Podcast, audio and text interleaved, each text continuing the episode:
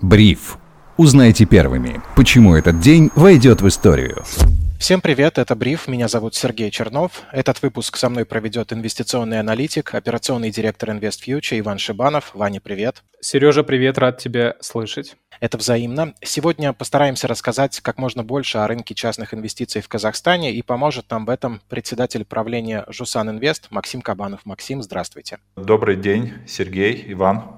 Очень рад. Спасибо, что позвали. Спасибо, что нашли время. Нам тоже приятно. Я уверен, наши слушатели оценят, потому что не часто у нас бывают такие спикеры. Вань, я предлагаю сразу переходить к делу. Я знаю, что у тебя, как у уже немного изучившего рынок частных инвестиций Казахстана специалиста, есть определенные вопросы. Пожалуйста, слово тебе. Максим, есть вопрос вводный к вам.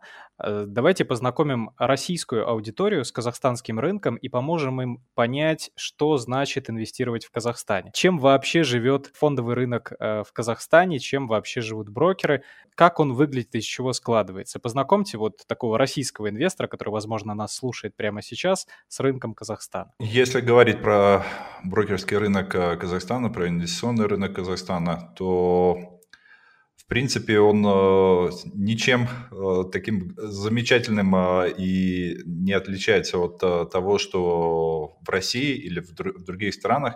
Единственное то, что мы находимся на пути становления, на пути роста.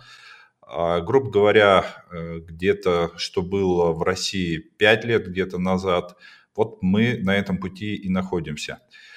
А уровень проникновения а, инвестиций пока невысокий, но за последние несколько лет мы выросли очень значительно, а, в несколько раз.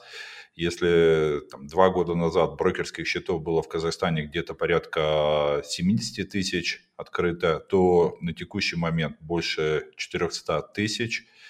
И этот процесс идет, этот процесс э, очень активно э, развивается. Брокеры перешли в digital э, платформы, и это дало очень значительный boost для развития этих брокерских услуг. Есть свои проблемы, конечно, где их нету, но рынок развивается, и мы видим большой интерес, растущий интерес со стороны как э, масс-маркета, так и состоятельных клиентов э, к рынку. Конечно, молодежь более активна, но мы также видим очень, э, очень много и людей в среднем и выше в возрасте, которые интересуются финансовым рынком и очень активно интересуются и готовы пробовать свои силы и размещать свои активы э, в финансовых инструментах. В развитии финансового фондового рынка в Казахстане какую роль играет регулятор? Проводит ли он какие-то действия таким образом или такие действия, которые рынок помогают стимулировать? Замечаете ли вы что-то подобное? Безусловно. Ну, во-первых, наверное, в отличие от э, России, где, э, Казахстане не так много брокерских компаний, инвестиционных компаний, все-таки рынок несколько меньше и страна меньше, да, то есть у нас порядка 19 миллионов, в отличие от э, России. И э, нам, наверное, проще э, общаться э, с регулятором, потому что он находит время э, со всеми пообщаться, и он э, очень доступен.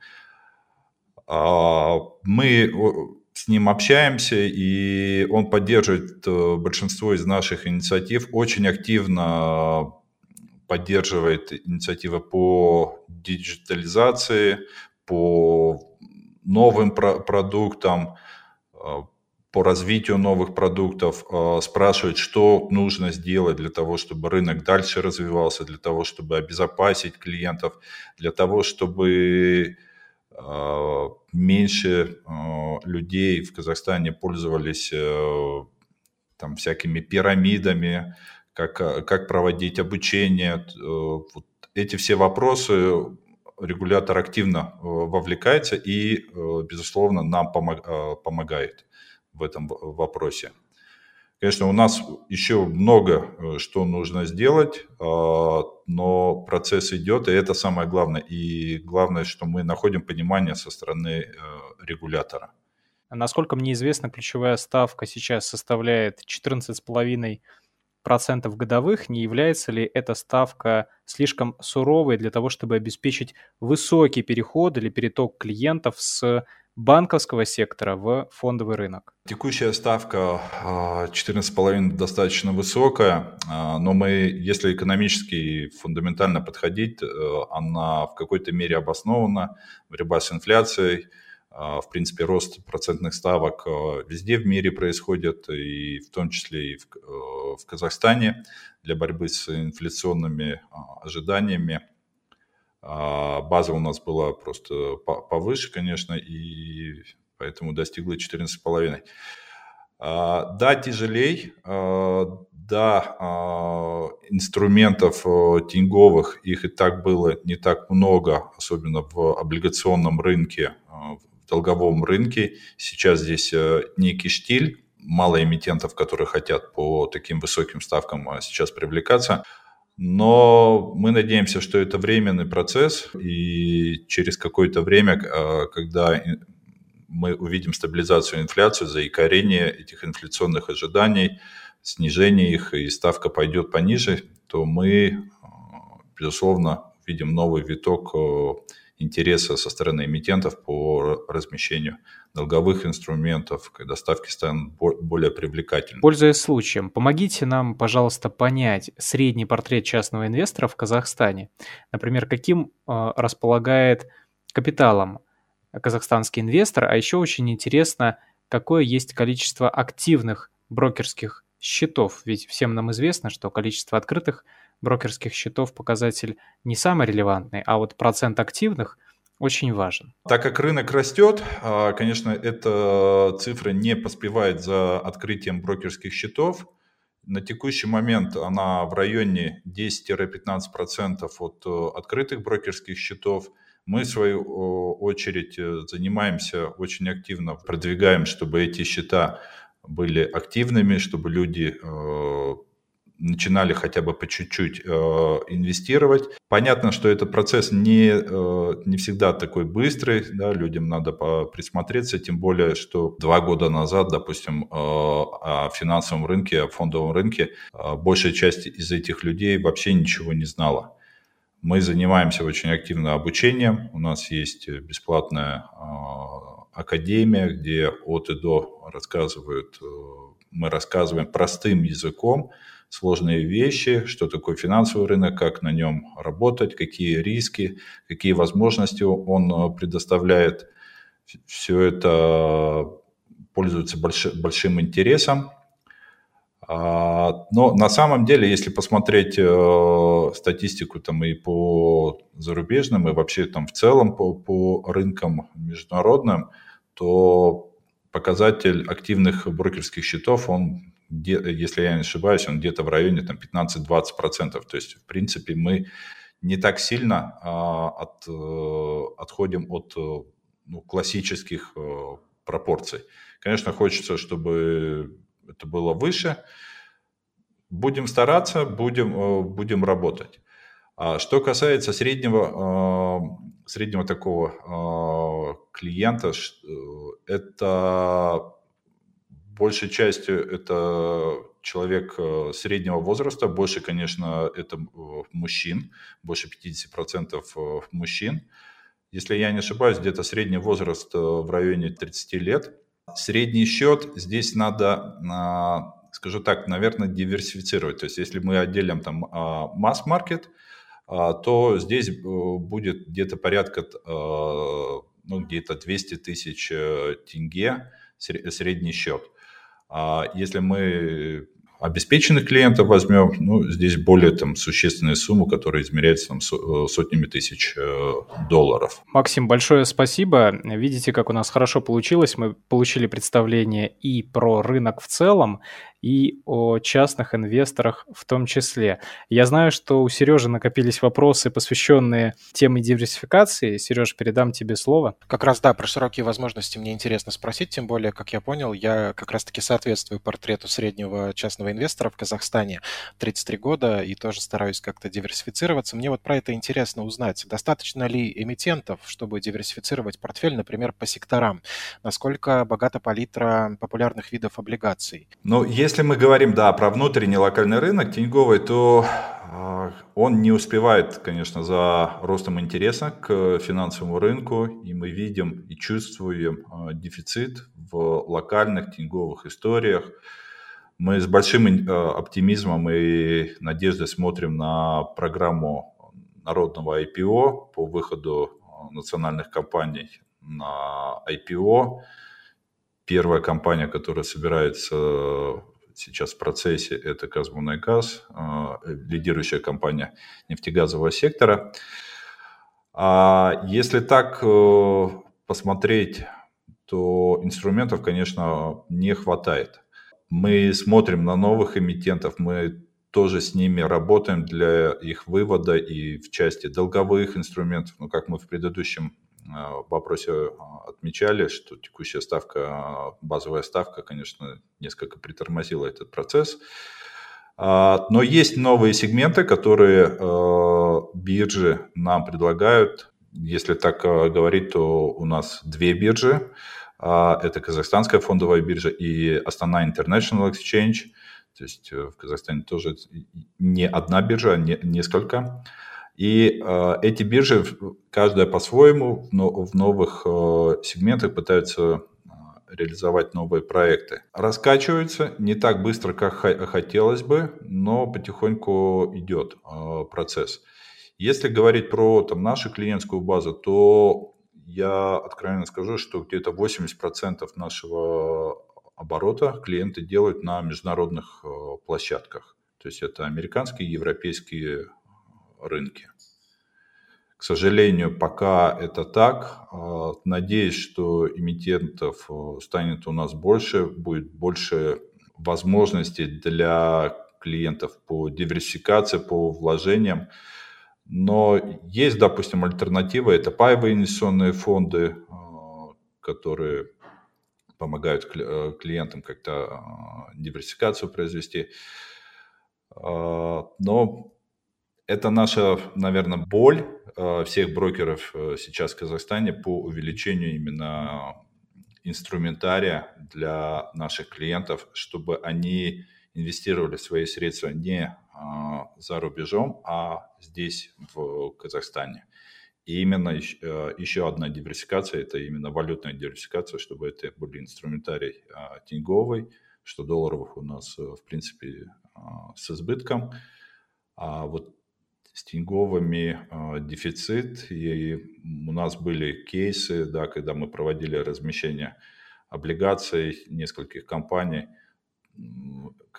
Когда мы это начинали, мы с такой опаской соберем ли мы интерес. Когда мы начали это размещение, мы были крайне э, удивлены таким огромным интересом среди наших клиентов. Просто, ну, история разлеталась, потому что люди были реально голодными на вот деньговые хорошие истории.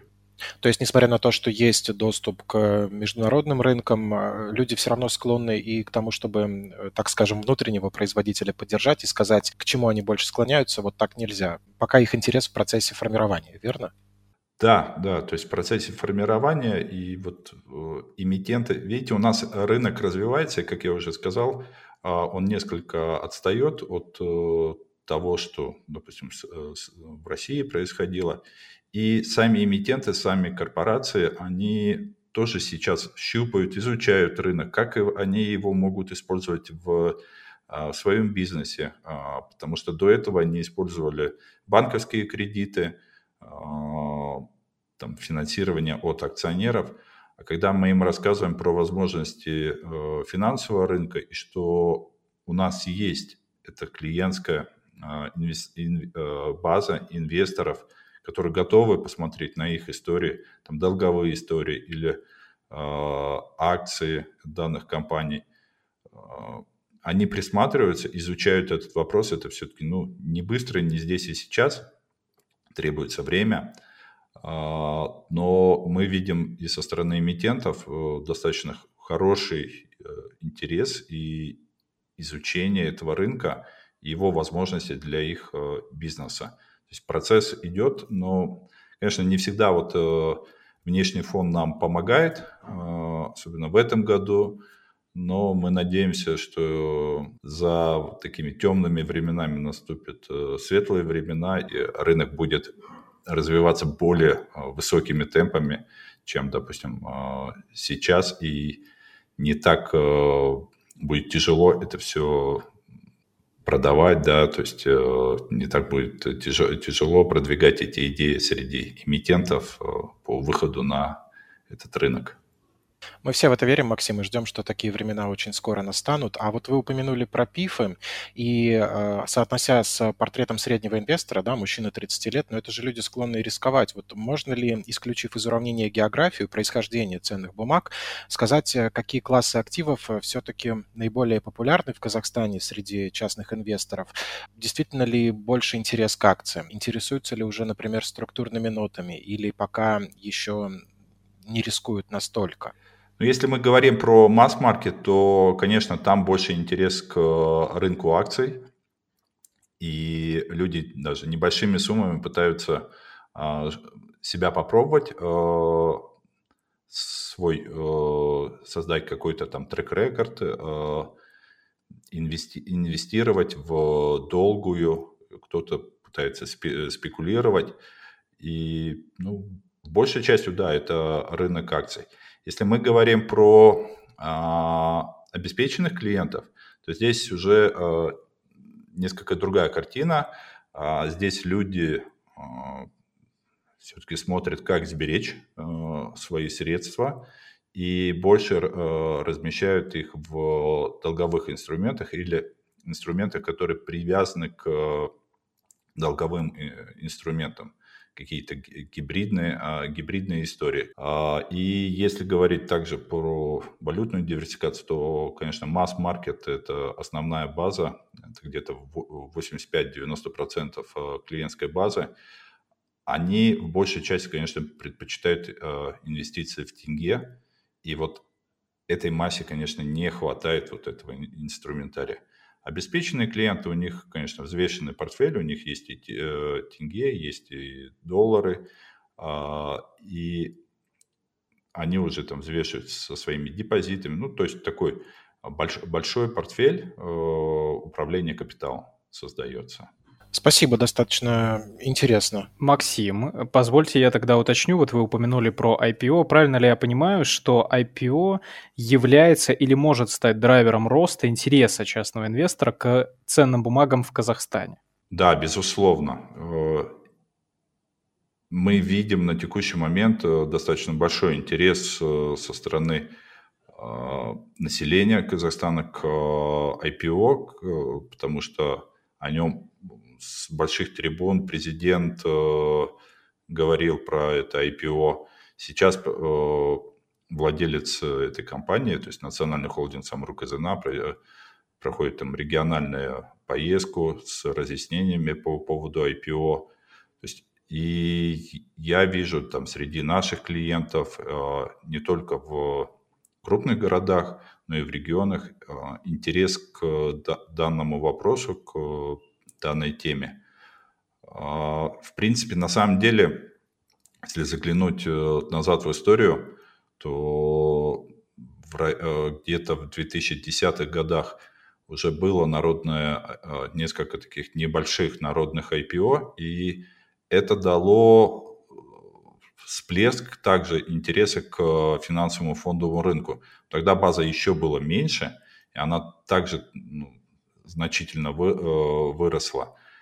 А сейчас мы видим более такой глобальный, глобальный интерес со стороны населения, и мы надеемся, что в эту тему вовлечется как можно больше людей, хоть небольшими средствами, да, то есть там, там тысяча тенге, там, может быть, 10 тысяч тенге, но люди попробуют и станут э, акционерами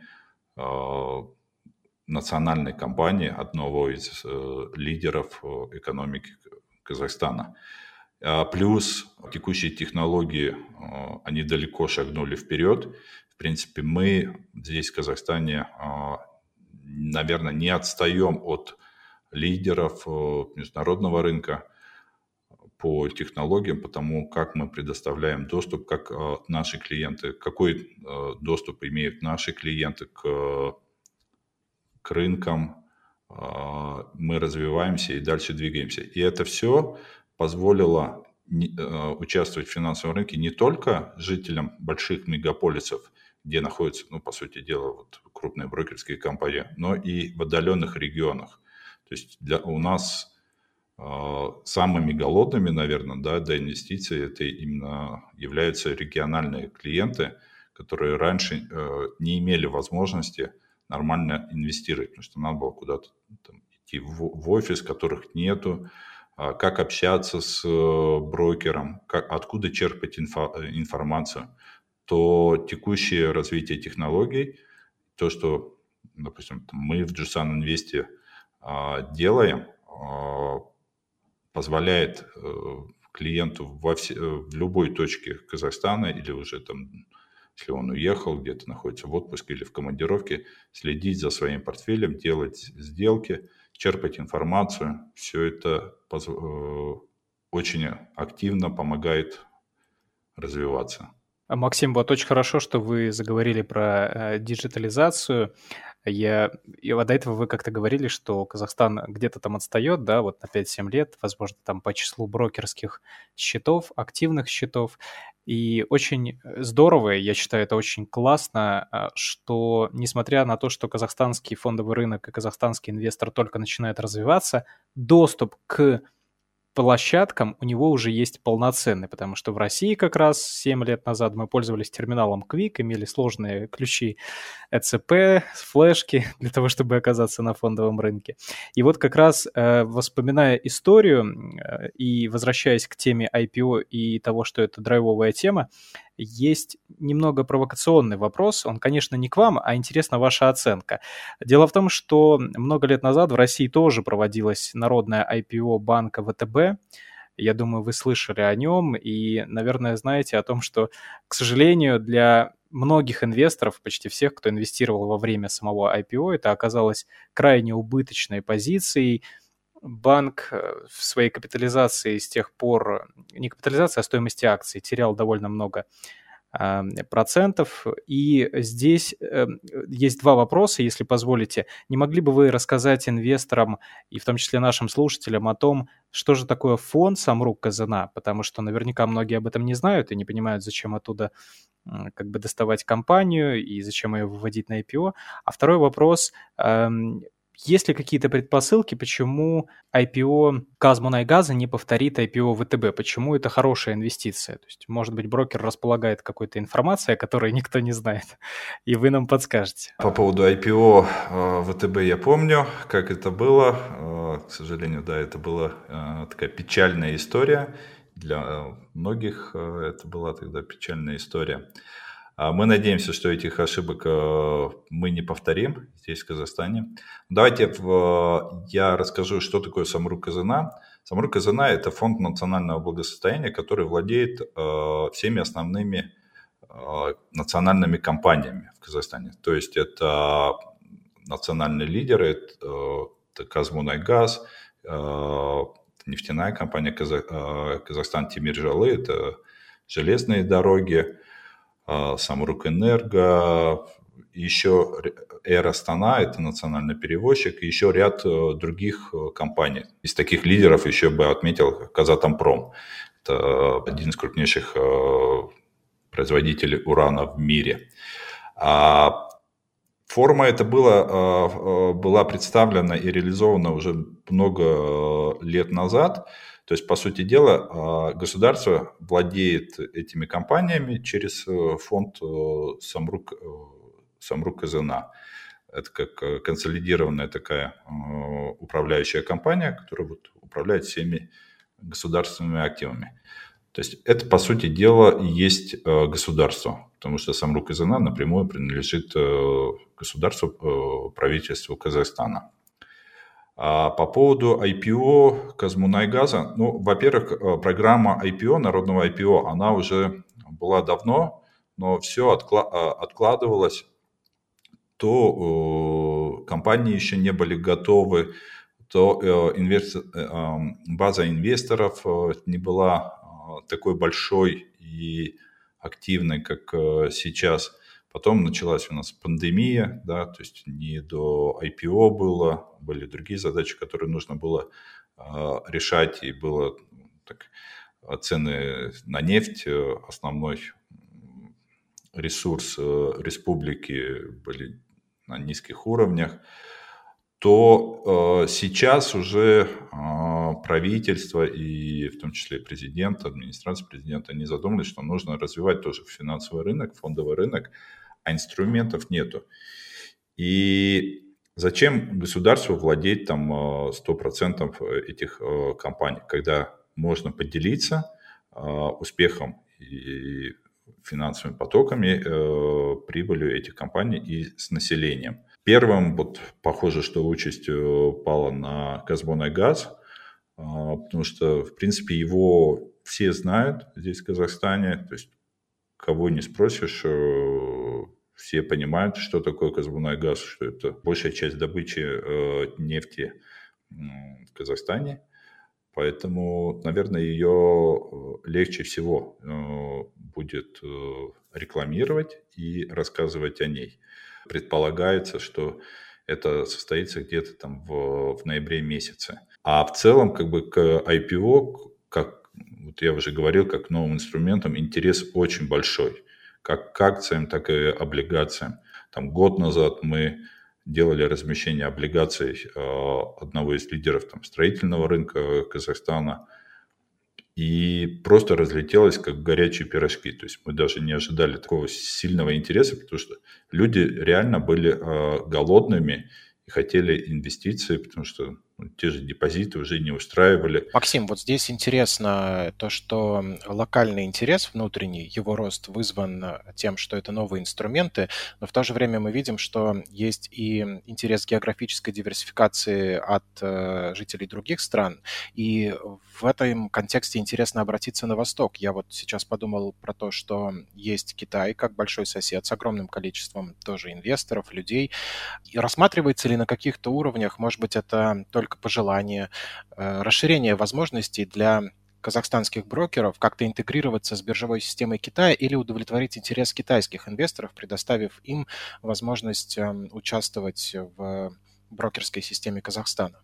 Ну, насколько я знаю, а, вот на одной из бирж, это а, основная International Exchange, она зарегистрирована на территории Международного финансового центра а, Астана, для тех, кто не знает, это такой э, мини-офшор внутри Казахстана, э, в котором действует международное право. И, по сути, эта биржа, хоть и на территории Казахстана, но она такая как э, международная биржа. А, и там размещаются, ну, там торгуются казахстанские истории, казахстанские акции, а, в, то, в том числе и облигации. И насколько я а, помню, в числе э, участников этой биржи э, есть и китайские э, профучастники, банки, инвестиционные компании. То есть интерес есть, но Китай вообще это ну, достаточно специфическая страна. Я встречал там китайцев, да, то есть э, наблюдал часть за ними. Очень много китайцев любят гэмблинг, да, то есть их, э, скажем так, хлебом не, корми, по поиграть в казино. И часто э, они использовали внутри Китая э, финансовый фондовый рынок исключительно как э, казино, да, то есть как такой гэмблинг, чему рынок, наверное, не приспособлен, то есть он, функция его несколько в другом. Вот, поэтому, а, если говорить по поводу Китая а, в целом, то да, это интересно. А, нам, как брокерам, открыть новый рынок для своих клиентов. Но опять же, а, повторюсь, что китайский рынок не такой уж и простой, там есть свои пузыри, есть свои существенные особенности, а, те же риски и геополитические риски, я имею в виду про Тайвань, скажем так, не дают такого большой уверенности, что именно сейчас э, туда нужно заходить и открывать этот рынок э, для клиентов. Само собой, сейчас, мне кажется, далеко смотреть э, сложно, потому что с учетом меняющейся геополитической ситуации постоянно возникает риск вторичных, уже даже говорят о третичных санкциях как раз в контексте Китая.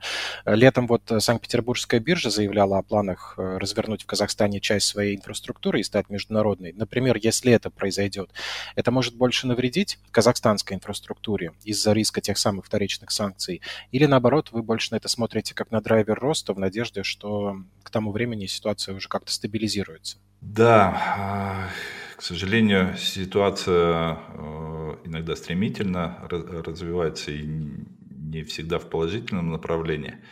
По поводу питерской биржи а, мы видим обсуждения, а, видим концепты, в котором есть свои плюсы, есть свои минусы и риски.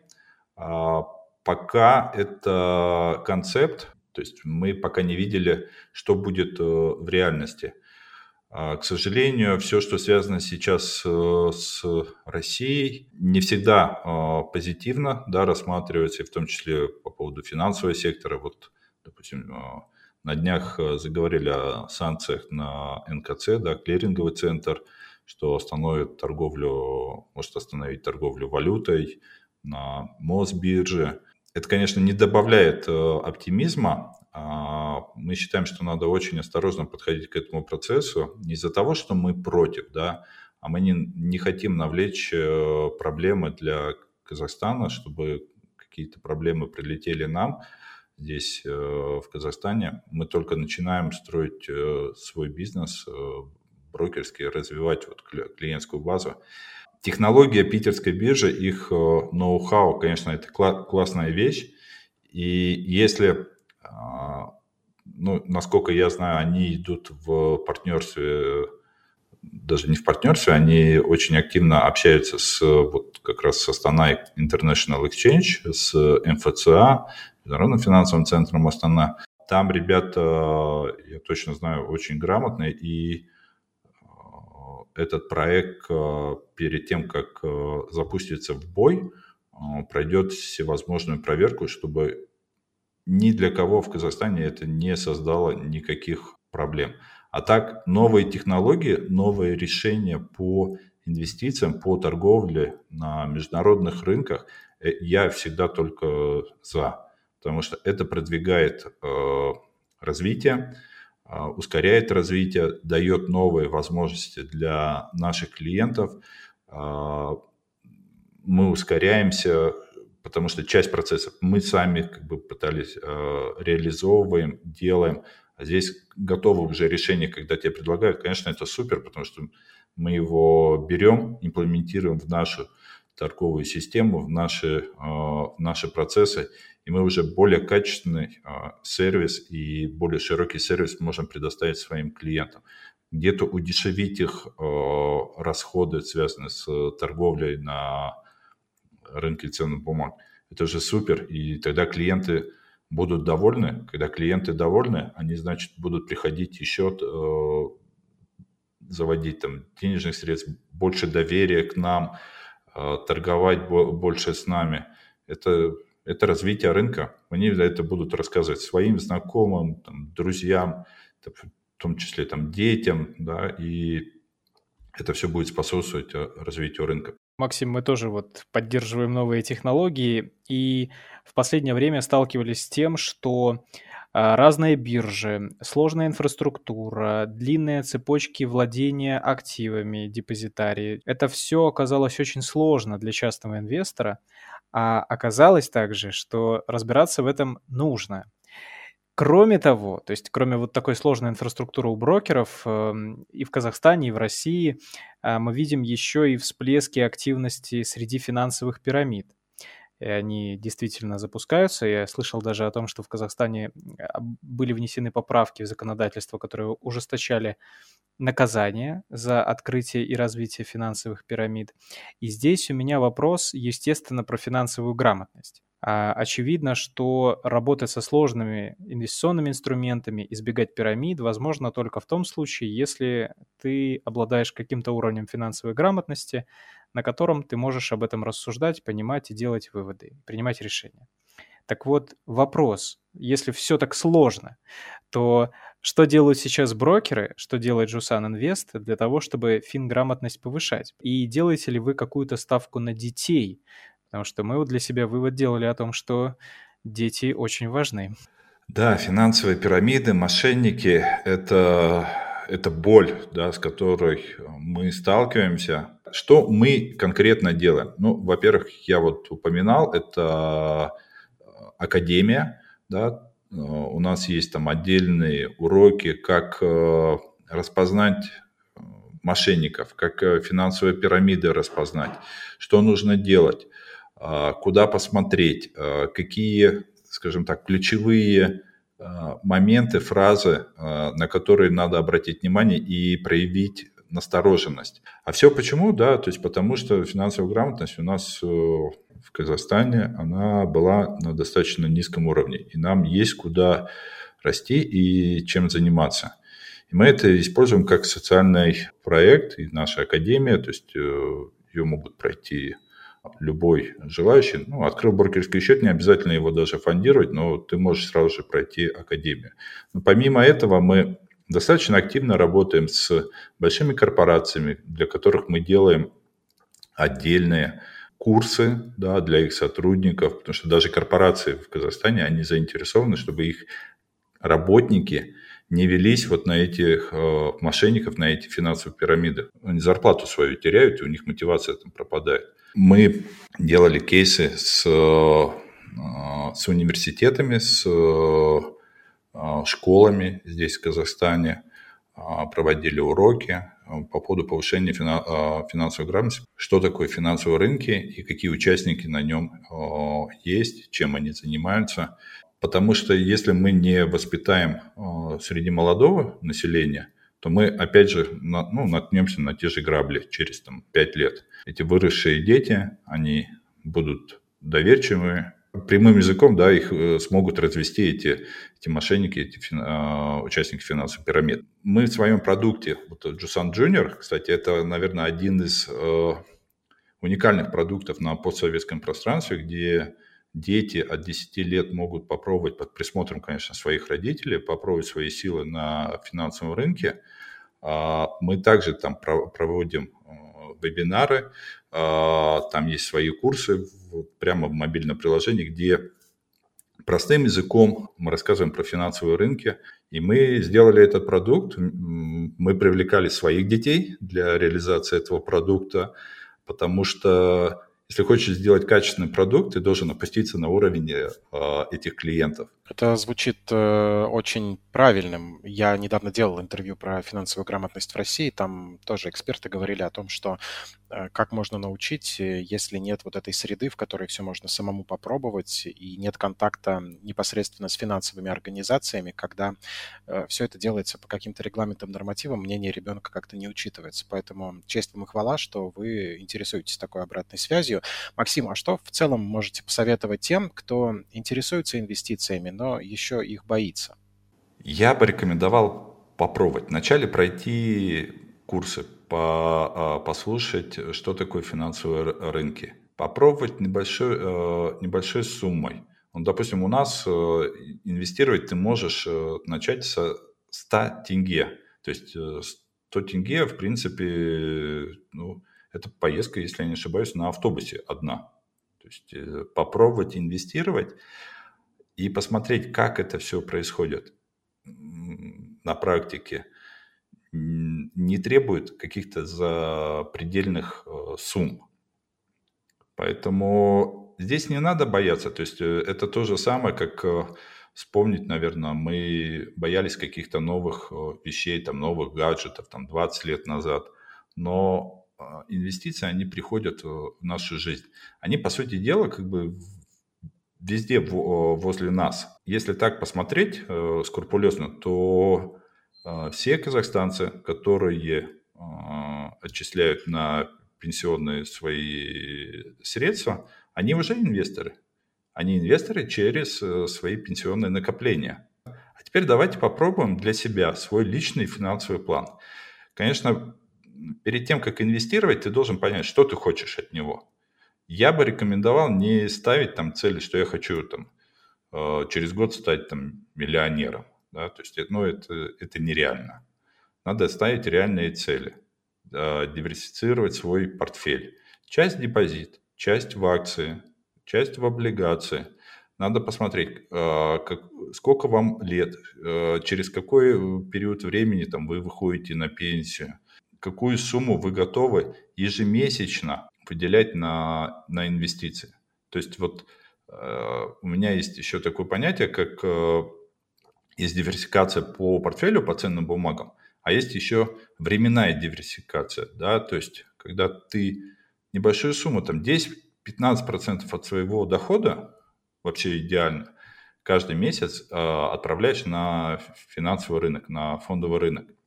Тем самым ты э, сглаживаешь вот эти колебания, которые э, происходят на, на рынке ценных бумаг, ну, в частности, на рынке акций. Тогда ты точно не купишь никогда очень дорого все и не продашь это очень дешево. Но твой портфель будет потихоньку набираться и а, там взглянешь его через несколько лет, он будет прекрасно себя чувствовать. Если посмотреть на рынок, допустим, акций на горизонте десятков лет, да, ну, для сравнения, там тот же рынок э, индекс S&P, то на больших данных он растет. Он всегда растет и обгоняет всегда инфляцию. То есть, да, краткосрочно бывают плохие моменты. Но это то же самое, как у нас в жизни. У нас бывают хорошие дни, да, когда все, все замечательно. Иногда бывают дни, когда нам грустно, когда у нас что-то не идет, что-то не получается. Поэтому главное не бояться и не думать о том, что это требует каких-то запредельных сумм для того, чтобы начать посмотреть, как это все работает. Каждый месяц стоимость э, чашки кофе ты можешь инвестировать, и я не думаю, что это создаст для большинства э, какие-то существенные проблемы для бюджета. Да, и главное не думать, что все это достигается быстро и в моменте. Вообще это отличная миссия, доносить вот такое понимание до инвесторов, заниматься повышением их осознанности. Мы давно занимаемся на нашей образовательной платформе ИФ Плюс тем же самым. И, честно говоря, это невероятно приятно читать потом отзывы людей, которые внезапно, знаете ли, открыли для себя мир облигаций или поняли, как им накопить на пенсию так, чтобы это не казалось чем-то неподъемным. О финансовой грамотности, поскольку мир постоянно меняется, можно говорить бесконечно и понятно, что здесь прежде всего нужно инвестировать в себя через время, которое ты уделяешь этому образованию. Тема действительно обширная. Я уже понял, что одной встречи мы не обойдемся. На сегодня нам нужно заканчивать. Максим, будем рады слышать вас в наших новых подкастах. Много чего действительно хочется обсудить. Ну и обещаю, что пригласим вас на интервью на нашем YouTube-канале. У нас в гостях был председатель правления Жусан Инвест Максим Кабанов. Спасибо, что нашли время для этого разговора. Да, Сергей Иван, спасибо вам, что пригласили. Было очень очень приятно поделиться своим мнением. Буду рад э, новым приглашениям. Всем хорошего вечера, хорошего дня, мира и добра. Спасибо, это взаимно. Со мной этот эпизод провел инвестиционный аналитик и операционный директор InvestFuture Иван Шибанов. Ваня, спасибо и тебе за помощь. Спасибо, коллеги. Был очень рад. Это был бриф. Меня зовут Сергей Чернов. Хорошего настроения и до встречи.